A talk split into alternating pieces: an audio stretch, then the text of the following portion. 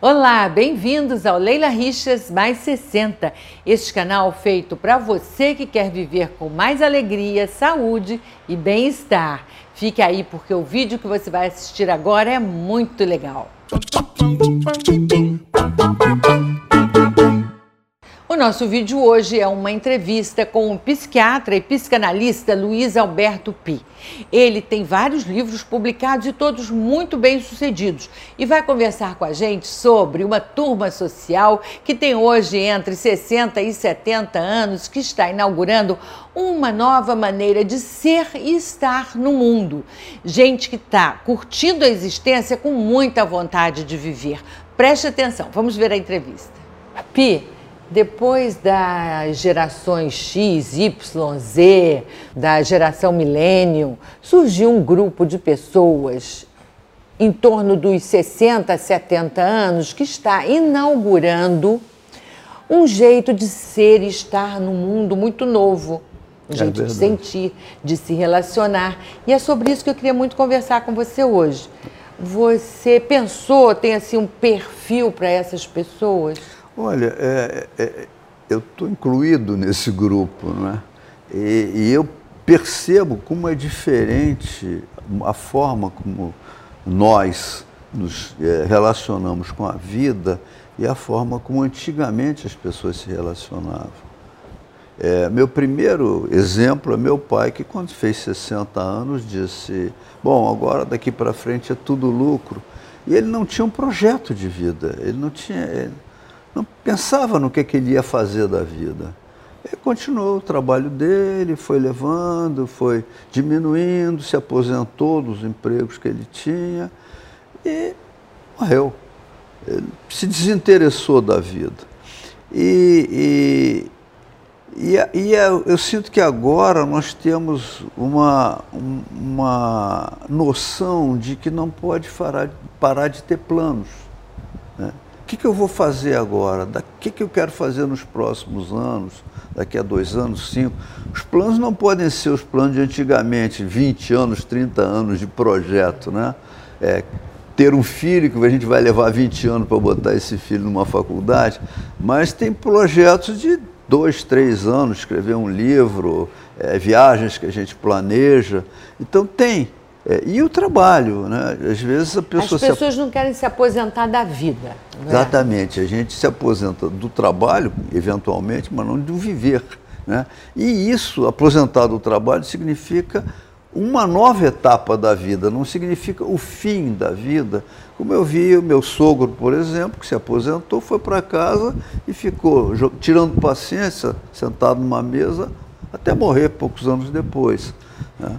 Quer dizer, a vida e tinha acabado para assim. ele. Hã? Quer dizer, e ainda era jovem para é, hoje. É, relativamente, era um homem que estava fazendo 70 anos e, quando morreu. Então, isso não passa pela minha cabeça, nem das pessoas da minha geração, vamos dizer assim. Está todo mundo trabalhando, todo mundo com projetos e, e pensando assim, nos 90, como é que vai ser nos 90? Né?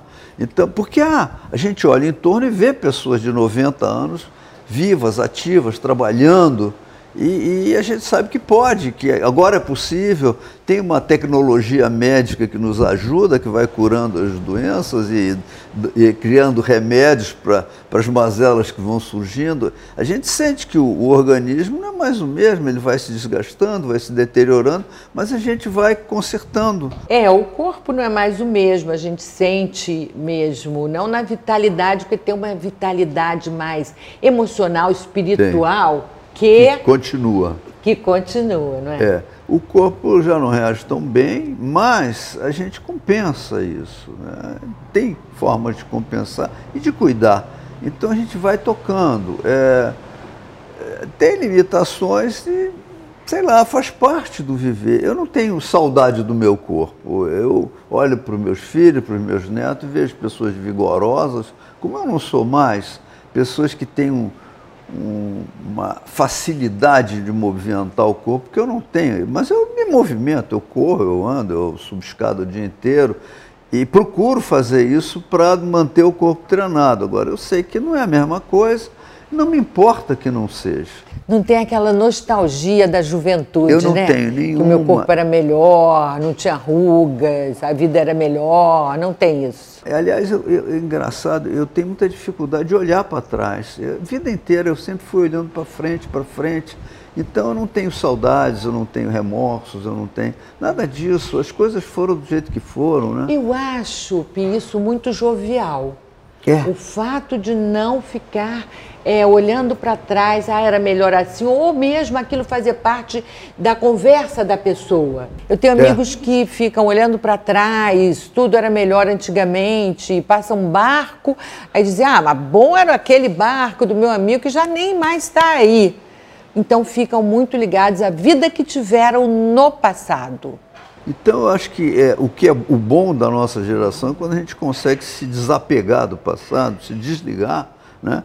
E olhar para frente, para a vida que a gente está tendo, para o futuro, que é os nossos planos. A gente tem um futuro. Não é um amplo futuro, mas é um futuro. A gente tem coisas para fazer ainda. Olha só, não é um amplo futuro, mas será que a gente não vive mais cada momento? A gente não vive mais o dia a dia? Olha, Aí fica mais relativo, há uma relativização disso? Eu aprendi uma coisa, você está falando isso, eu me lembrei de uma coisa que me, me- foi uma lição para mim, um ensinamento. Eu tinha uma cliente que um dia tomou ácido e ficou completamente enlouquecida e ela me ligou em emergência assim e eu disse para ela, não, fica tranquila que em 20 minutos eu estou aí. Ela disse, mas 20 minutos? Eu disse, é, 20 minutos, é rapidinho. Ela disse, para frente é 20 minutos, mas e para os lados? Olha que interessante. E olha, é, quer dizer, ela estava muito ansiosa, quer dizer, para ela tinha um, um mundo em Aí volta. ela estava em né? outra dimensão, É, né? O dimensão sensorial ampla, dela. né? dela. E mas eu acho que a gente vive hoje muito para os lados também. Quer dizer, ah, quanto tempo mais eu vou viver? 10 anos, sei lá, 5, 12, 20? Então a gente não sabe. Mas tem muito para os lados. Quer dizer, a vida pode ser muito intensa para os lados. Né? Eu tenho muitas coisas para fazer, eu faço muitas coisas todo dia. Não tem tempo, não tem, não tem ho- hora para tudo que eu quero fazer e faço. Né? Estar com meus filhos, estar com meus netos, trabalhar, escrever, viajar, fazer tudo, estar com os amigos. Então, tem tu- tanta coisa no dia de hoje. E você acha que tem mais qualidade esse estar no mundo? Tem uma coisa que é importante, e que é a experiência. A gente já viveu muito, a gente já experimentou, a gente aprendeu, aprendeu mesmo e viveu muito. Então, não tem uma coisa que eu antigamente tinha, disse, preciso viver isto. Eu não preciso viver isso. Preciso ir a Roma. Eu já fui a Roma. né? Eu vou de novo a Roma, mas eu não preciso mais conhecer Roma. Eu já conheço, já fui lá, já vi o Moisés, já vi, sei lá, tudo. E, e eu estou tomando Roma como exemplo. Mas tudo, Paris, é, eu vi, eu vejo, eu tive, eu estou. Então não tem, não tem, não tem uma lacuna. Eu sinto que a gente não tem uma grande lacuna de uma coisa que a gente precisa preencher. As coisas estão preenchidas e isso é bom, porque não ficou nada para trás, então é só daqui para frente. Não tem uma coisa que eu estou me devendo. Eu me sinto não devendo nada, mas eu não acabei por causa disso. Eu simplesmente quitei minhas dívidas e continuo para frente. A vida não é só quitar dívidas. Quando a gente é jovem, a gente quita dívidas. Eu tenho que me formar, eu tenho que cuidar disso, eu tenho que cuidar dos meus pais, eu tenho que, eu tenho, tenho que, tenho que, tenho que, tenho que. Entende? Então, uma das maravilhas de estar com 70 anos, mais de 70, como eu estou, é não ter nada para trás, não tenho que nada. Então, tudo para mim é, é coisa nova para ser feita, mas nada que eu tenha- esteja devendo para ninguém. Os filhos estão criados. Agora, em outra situação, nas relações afetivas, pessoas que estão se separando, se encontrando com outras pessoas, você sente uma diferença, uma disposição diferente de. Também, dentro dessa perspectiva, né, quando você é jovem, você vai encontrar parceiro, está procurando um parceiro, tem uma proposta que é vamos casar, vamos ter filhos, vamos construir uma lar, vamos comprar uma casa. né? Eu já comprei uma casa, eu já tive filhos. Então, um parceiro, com o parceiro, não tenho nenhum compromisso de coisas a fazer. Né? eu te, o, não tem compromisso, a gente vai escolher na hora. Eu não tenho que fazer aquilo, aquilo outro, não, sabe? Não tem um, um plano pré-determinado para mim. Meu plano eu faço andando, né? Caminho eu faço ao caminhar, não tenho mais um, um caminho que tem que ser feito. E eu acho também que nessa faixa etária as pessoas hoje elas estão mais dispostas a viver aquele momento bom, é. um momento que se encontra para ir ao cinema, um momento que se encontra para ir dançar, mas cada uma tem o seu universo, o seu mundo, cada um com seus filhos, né, com a sua família, e os casais se encontram muito mais para curtir o romance do que para aquela vida prática. É, olha, é, a gente tem mais presente porque tem menos futuro o futuro não é muito longo, né? o futuro, mas o presente é largo. Né? O futuro é pode ser curto, mas o presente, com os 20 minutos, né? mas o presente é amplo, né? esses 20 minutos tem tudo, tudo para os lados. Então é isso, a gente vive mais o presente mesmo, quer dizer, é o ideal fazer isso, né? e a gente está mais... É, bem posicionado para viver o presente, porque a gente não tem mais compromissos passados, como eu disse, a gente não está devendo mais nada e não tem nenhuma obrigação para frente. Então é o presente, eu não tenho que fazer mais nada, é, eu não tenho que fazer, eu posso fazer, mas tudo aquilo que eu me cobrava que eu deveria ter feito, eu já fiz. Né? O meu prêmio Nobel eu já ganhei. Mas a gente fica mais individualista? É ruim ficar mais individualista não, não ou é, é bom? Não, não fica mais individualista porque você está mais solto, você está mais até é, pleno para, para olhar para os lados, olhar para os lados de novo, para os próximos, para ajudar as pessoas, para, para até para cultivar é, outras formas de sentir as coisas. É, eu sinto que é, cada vez mais é, eu eu, eu sinto de uma forma mais intensa o que envolve, o que ocorre ao meu lado, entende? E acho que isso é bom. É, não, me, não me machuca, é só intensidade maior. Vou te dar um exemplo. Ontem eu vi cena que a gente vê todo dia agora, era na televisão mostrando umas crianças que tinham morrido assassinadas em tiroteios, né? E, e apareceu uma menina de três, anos, anos, e um menino de 13. Isso. E eu comecei a chorar. E eu, me deu, é, me deu vontade de chorar. Eu podia não ter chorado se eu quisesse. Eu disse, por que não chorar? Sabe? Deixa eu chorar. É, eu fiquei triste com aquilo, aquele menino que morreu com 13 anos, e a mãe ainda dizia, ele era um bom menino, ele estava estudando violão. É, é muito triste isso, né? E, mas é uma tristeza que a gente vive e, e, a vida continua. É um momento de tristeza que eu incluo na minha vida, como eu incluo os momentos de alegria. Então são tudo, tudo são momentos. Eu não fujo da tristeza. Não e foge uma, da tristeza. Em uma época da minha vida, ah. eu, eu, eu era muito focado demais. Eu tinha pouco para os lados, eu era o foco. Tenho isso para fazer, pá, meu foco é esse, e eu focava naquilo. Teve uma época da vida em que eu passei quatro anos sem ir ao cinema e eu não tinha televisão em casa. Eu não, eu era, meu foco era estudar, ler, trabalhar, estudar, ler, trabalhar e brincar com os filhos no fim de semana. Era, era foco. Então eu não tinha tempo para me interessar por um menino que morreu e eu sentia aquilo. Eu ficava pouco sensível, eu ficava muito focado.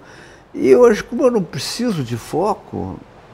Eu posso me dar o luxo de ser sensível, mais sensível, e, sei lá, passar uma tarde lendo Fernando Pessoa, né? é, Drummond, eu leio muito Drummond hoje, é tão bom ler o Drummond, escrever, eu fico brincando de fazer soneto.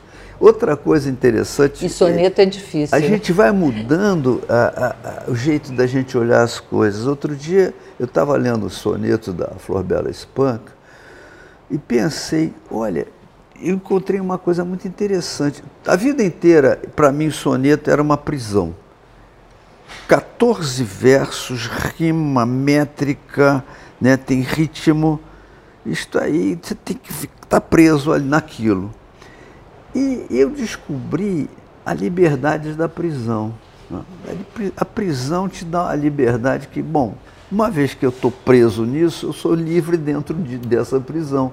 Dentro da prisão tem uma, tem uma liberdade enorme. Qual é a liberdade? É a possibilidade de você mexer com as palavras, a vontade, porque você tem que fazer aquilo, aquela métrica.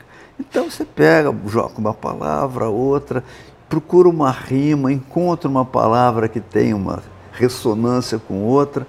Então, no meio daquela prisão, você tem um encantamento de liberdade que eu acho que tem um pouco a ver com a idade também. A idade aprisiona um pouco a gente. Eu não posso mais jogar futebol. Né? Tem coisas que eu não posso mais fazer. E, e, então eu tenho as outras que eu posso fazer. Né? Já que eu não posso fazer várias, tem muitas que eu posso fazer. Então, em vez daquela. Em vez de estar reclamando que não pode fazer isso ou aquilo, ou de estar chateado, pode, né? né? descobrir é, outras formas de. Ah, sem dúvida, sem dúvida. O, o, o, o, essa questão do soneto foi para mim uma, uma brincadeira linda, porque é, eu acabei escrevendo um soneto, depois comecei a juntar, fiz um inteiro e estou fazendo outros, e aí comecei a juntar ideias, frases, sons. Daqui a pouco tem um livro de sonetos. É, sei lá, e aí eu comecei, eu, esse que eu fiz era uma coisa assim que não tinha nada a ver comigo, era um soneto de perda, de, sabe, não encontramos nada na nossa vida, coisa meio assim. que foi que saiu? Depois eu fiquei pensando, ah, vou fazer um sobre meu trabalho, né? as, as demandas das pessoas que vêm me pedir ajuda e, e, e o que elas esperam de mim, o quanto elas esperam e o quão pouco eu posso dar.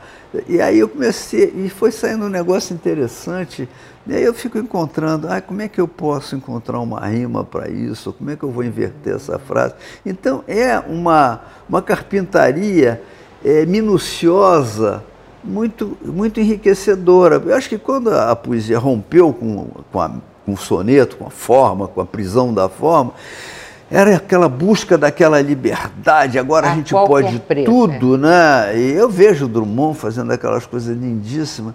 E, e aí eu, e eu já escrevi né, poesia, enfim, e pensava assim, não, é, a gente escreve. Agora, o soneto te diz assim, não, fica presinho aqui, e aí você vai ter uma capacidade de ficar inventando e brincando. Que é Como muito... Vinícius de Moraes começou com sonetos, é, que é a forma então, mais é, difícil é coisa... e fica lindo. Então tudo isso ah. é, é, é, um reflexo de como é hum. a vida. Né? Hum. Eu imagino assim, a pessoa que diz, bom, agora eu não consigo mais, eu ainda consigo correr, andava, mas vamos ser pessoa que não consegue mais andar. Ah, está numa cadeira de roda.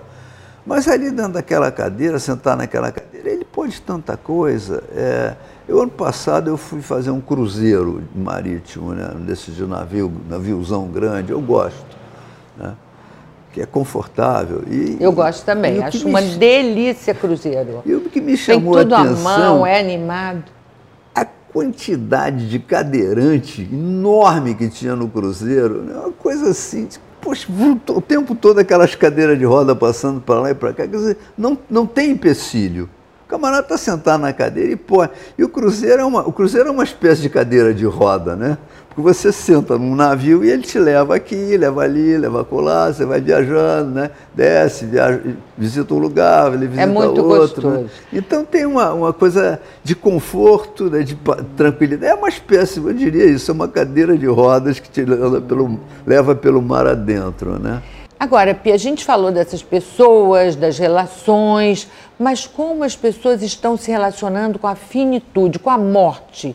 Tem uma forma boa de se relacionar com a morte? Olha, o que eu tenho visto, as pessoas chegam no meu consultório e eu vejo que tem uma dificuldade de se relacionar com a morte, sabe? A admitir a morte. Teoricamente sabe que vai morrer, mas aquele pensar na morte é difícil. E ao mesmo tempo, como a pessoa não pensa na morte, ela também não consegue pensar na vida. É, é curioso, parece um paradoxo, mas não é não. Então, eu vejo pessoas chegando aos 60, se aproximando da aposentadoria, por exemplo, é, que é uma aposentadoria ampla. Ela está se aposentando de ser pai, tá, de ser mãe, se aposentando de, de, trabalho, de compromissos, né? Acabou de quitar a casa que comprou há não sei quantos anos atrás. Então tem uma série de aposentadorias aí, até positiva. Então a pessoa, ah, por um lado, olha, ah, eu estou me aposentando, o que, que eu vou fazer agora? E, e eu falo que eu vejo nelas uma falta de projeto é, e, e, outro dia eu estava dizendo para uma cliente minha, 60 e poucos anos, digo, olha aqui, a probabilidade é que você viva até os 90, ou seja, você tem pelo menos uns 25, 30 anos de vida saudável pela frente. O que, que você vai fazer dessa vida? Você tem que ter um plano, você tem que ter projeto, você tem que ter. Você não pode ir tocando a vida. Porque quando você tem 20, você tem planos e projetos. Vou ter filho, vou fazer isso, vou fazer aquilo. Por que, que você não vai ter aos 60? Aqueles que você tinha já se extinguiram, você já realizou, então tem que ter novos. Agora, para ter novos, você tem que pensar assim: é, eu vou ter projeto porque lá adiante eu vou morrer, então tem que entender que lá adiante tem uma morte. Se não quer pensar na morte, não consegue pensar na vida até a morte. E fica um limbo, um limbo né, cinza, confuso, nevoeiro. Né? Não, clareia isso. Ó. Tem sim uma morte lá embaixo, lá embaixo, mas tem um bocado de vida para frente. E como eu te falei, para os lados também. Né? Essa dos lados é ótima. Olha só, Pi, você tem um livro com um colega seu que fala de pessoas com mais de 90 anos. Como foi essa experiência? Eu, o, chama-se O Caminho da Longevidade, eu acho é, escrevi há muitos anos. A ideia era a seguinte: entrevistar pessoas com mais de 90 e até mais de 100 que tivessem lúcidas, saudáveis e, e, e para procurar os, o, o, que havia de comum entre elas. Por que, que aquelas que, que, que aquelas pessoas tinham que eram parecidas uma com as outras e que tinham a ver provavelmente com a longevidade. Então, e a gente encontrou coisas básicas, por exemplo, é, todos gostavam de viver, gostavam de viver. Né? Menos um, todos faziam exercício físico. Mais de metade trabalhava. Ninguém fumava. É, não vou dizer que todos eram magros, mas eram todos mais para magros, tinha um ou outro mais gordinho, mas eram magros, eram, a maioria muito magra mesmo. Né? Comiam pouco, bebiam pouco, mas bebiam, mas Dormiam não fumavam muito. de jeito nenhum. Uns Comiam dorm... pouco, bebiam, não fumavam? É, dormir era muito relativo. Tinha gente que dormia mais, outros que dormiam menos. Agora, é, o que tinha de comum mesmo era isso: a alegria de viver, a vontade de viver, um cuidado com a saúde, sabe? A alimentação variada, mas pouca, pouca quantidade, sabe? E muito variada. A alimentação era, não dá para dizer, ah, come mais isso ou come mais aquilo, mas é, o que era marcante era que ninguém fumava e todo mundo gostava muito de viver. E muitos trabalhavam ainda? E a mais da metade trabalhava. Com mesmo. mais de 90 anos? É, eu tinha um professor que foi meu professor de faculdade e, e ele estava até os 98 ele dava aula. Não dava um curso inteiro, mas ele de vez em quando dava uma aula. Os filhos dele eram eram estavam tomando conta da cadeira dele. E ele, de vez em quando, ah, vou dar uma aula, vou dar umas aulas que ele gostava de dar, ele dava sempre. Quer dizer, tinha aquela capacidade ainda de dar aula, né? E, e, e eu vi isso, mesmo os aposentados, eh, eles tinham, e tinham alguns que tinham uma preocupação em manter a vida sexual, que, que era meio espantoso até, né? Mas eh, eu descobri que há, há, sexo depois dos 80, dos 90 até, entendo que era uma coisa que eu não imaginava. Quando eu era garoto, eu imaginava que a pessoa com 40, 50 anos parava, cessava a vida sexual Mas eu acho na que até hoje, né? acho que até hoje é senso comum que depois dos 60 anos a vida sexual dá uma, uma parada. E não é, né? Porque a gente sabe que as doenças sexualmente transmissíveis estão crescendo muito no mundo, no Brasil e no mundo. É muita doença sexualmente Não é? transmissível, é? né? Muita. Eu me lembro de um cliente que eu tive, ele ele estava muito doente, mas ele estava bem, engraçado. Ele estava com câncer, mas ele era um cara muito forte, muito bem disposto fisicamente. E, e, ele tinha se aposentado e ele queria ter sexo com a mulher todos os dias.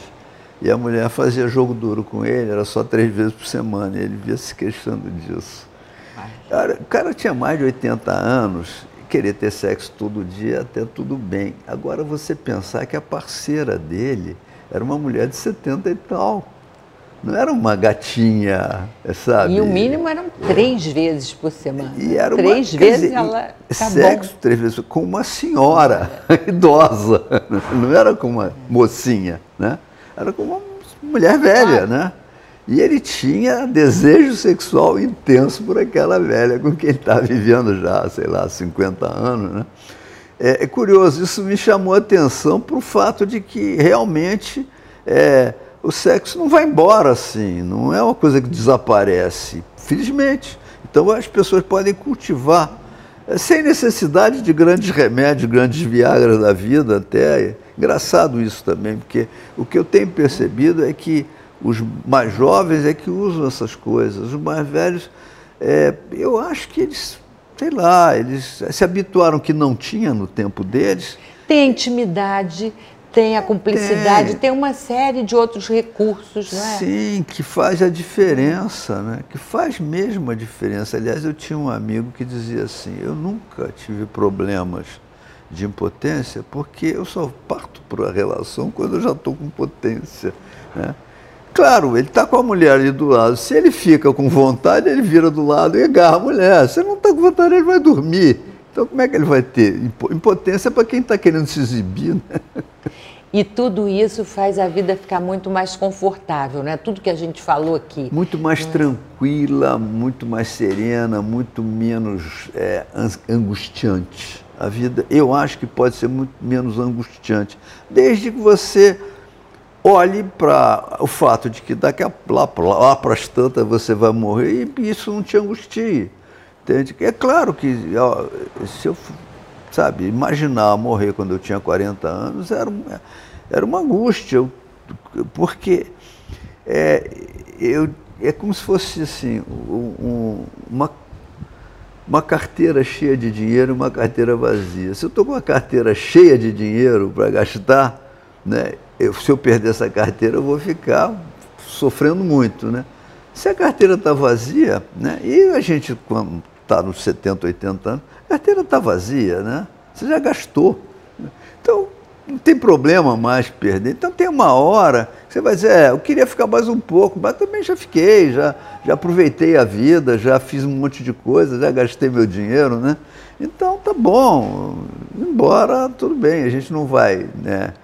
é, contente de estar aí, mas também não vai tão contrariado assim, não é uma coisa contra gosto, é uma coisa que faz parte Mas do, você acha que projeto. as pessoas devem se preparar para morrer? Ou, por, é, pessoas, por não, exemplo, acho... que tenham uma, uma doença, é, uma doença terminal, deve, precisa procurar ajuda? Olha, é, duas coisas. A primeira é a seguinte, é, como eu vejo, a gente tem que estar tá aceitando é que não tem que brigar com a morte, que a morte vem, a gente luta contra ela no sentido de que, ah, eu quero viver mais, eu quero ficar aqui mais tempo, então vou fazer um esforço para isso ser possível. Mas não é uma guerra. A segunda coisa é o se preparar mesmo. Isso eu aprendi. Eu tive uma experiência que era, eu sempre pensei, ah, morrer, morrer de repente, você não sofre, sofre as pessoas que estão à volta, mas você morreu, bom, nem fica sabendo, né?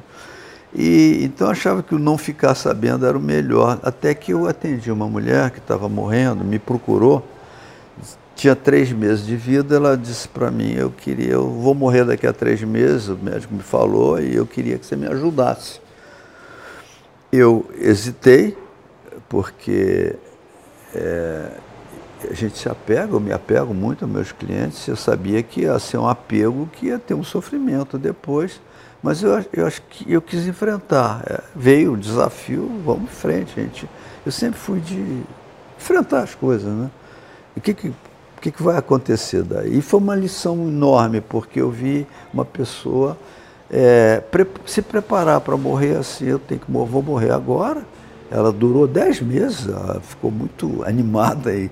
E, aí, e aí ela foi se despedindo das pessoas, presenteando as pessoas com os pequenos objetos dela. E ela viveu aquilo de uma forma intensa e boa e serena. Serena, eu fui visitá-la, depois ela não podia vir no consultório, eu fui visitá-la em casa, ela foi para o hospital, fui visitá-la no hospital, ela foi, foi duas ou três vezes para o hospital, voltou para casa, e eu acompanhei ela até o fim. E foi, para mim, foi uma lição de vida, uma lição de morte, né? uma lição de que a vida e a morte estão muito aí juntas. E que eh, a gente pode eh, ser feliz mesmo sabendo que está indo embora, porque a gente vai embora mesmo, então tem que ser feliz sabendo que vai embora. Né? E foi muito bom depois ter ido à missa de sétimo dia dela, foi tudo muito bom. Bom, depois de uma experiência dessa, não tem mais nada para falar. Muito obrigada pela entrevista. Eu que agradeço. Foi um grande honra prazer. de você ter vindo me entrevistar. Que delícia.